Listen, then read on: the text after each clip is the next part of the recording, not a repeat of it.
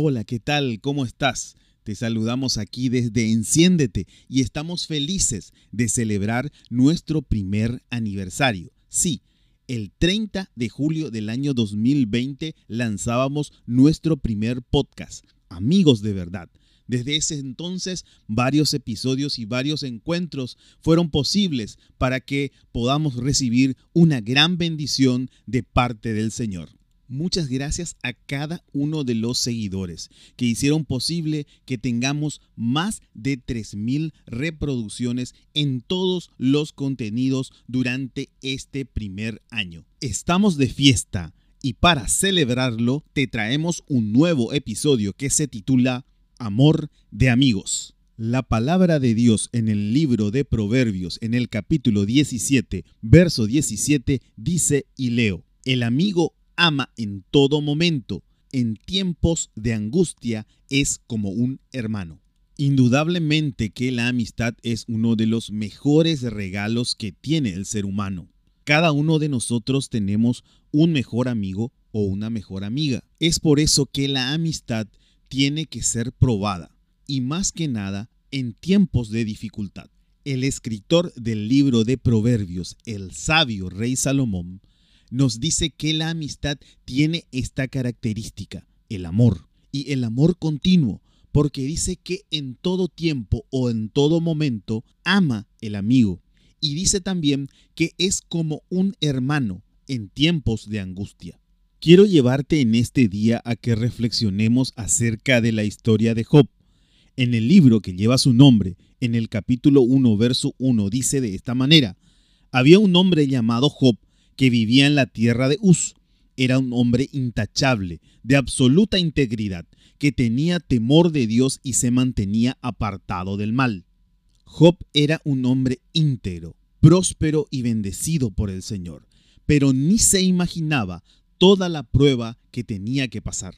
Pero un día los miembros de la corte celestial llegaron para presentarse delante del Señor, y el acusador Satanás vino a ellos y preguntó el Señor Dios a Satanás y le dijo, ¿de dónde vienes? Y Satanás le contestó, Señor, he estado recorriendo la tierra y observando qué ocurre en ella. Entonces el Señor le preguntó a Satanás, ¿te has fijado en mi siervo Job?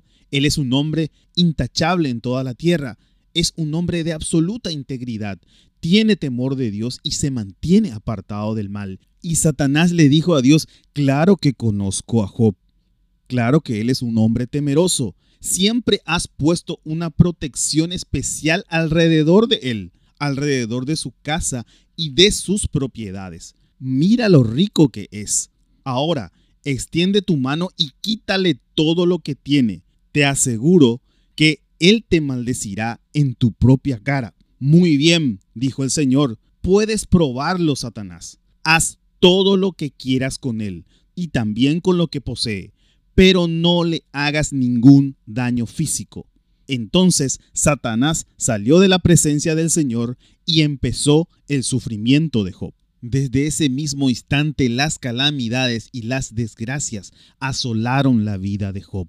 Sus hijos murieron en un accidente, Todas sus propiedades fueron saqueadas, hasta cayó fuego del cielo consumiendo a sus trabajadores, a su ganado y todo lo que él poseía. Al escuchar Job todas estas malas noticias, se levantó, rasgó su vestido en señal de dolor, se rasuró la cabeza, se postró a tierra y dijo, Desnudo salí del vientre de mi madre y desnudo estaré cuando vaya. El Señor me dio todo lo que tenía y el Señor me lo ha quitado. Alabado sea el nombre del Señor. En medio de todas estas malas noticias y del dolor que tenía Job, él también tenía amigos. Es así que Elifaz, Bildad y Sofar fueron a visitar a Job. La intención de estos amigos era estar con Job en los momentos difíciles, consolarlo y compadecerse de toda la desgracia que estaba sucediendo. La intención era buena, pero lo que hicieron es cargarlo con algunas cosas que él no podía entender en ese mismo momento. Hasta le dijeron que probablemente toda su agonía y sufrimiento era a causa de algún pecado que haya cometido delante del Señor. En muchas ocasiones podemos cometer el error de juzgar al amigo y de no saber realmente el propósito por el cual está atravesando por este tipo de pruebas.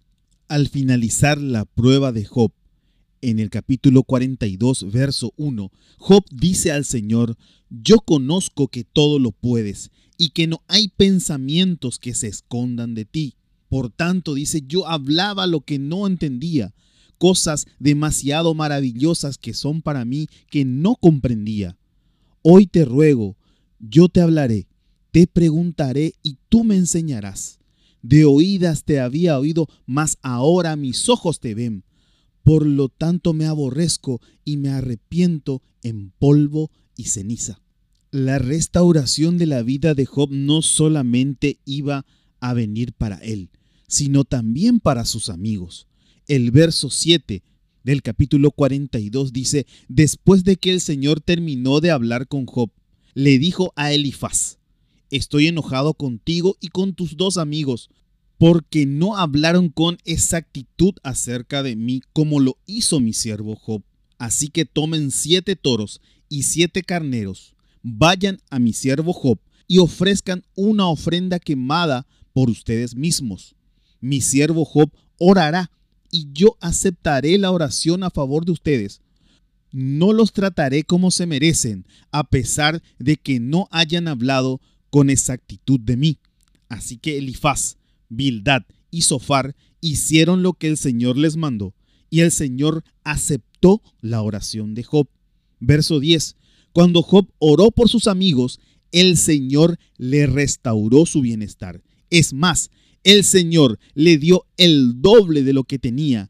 Entonces todos sus hermanos, hermanas y anteriores amigos vinieron y festejaron con él en su casa. Lo consolaron y lo alentaron por todas las pruebas que el Señor había enviado en su contra y cada uno de ellos le regaló dinero y un anillo de oro. Esta historia no podría tener un final mejor, pues Job que estaba en gran sufrimiento, termina bendiciendo a sus amigos y lejos de reclamarle o reprocharles algo, Él los bendice. De igual manera, el Señor Jesús le dijo a sus discípulos en San Juan 15, 13, Nadie tiene mayor amor que este, que uno ponga su vida por sus amigos. Que el Señor te bendiga y te guarde siempre. Y recuerda, enciéndete, dale luz a tu vida.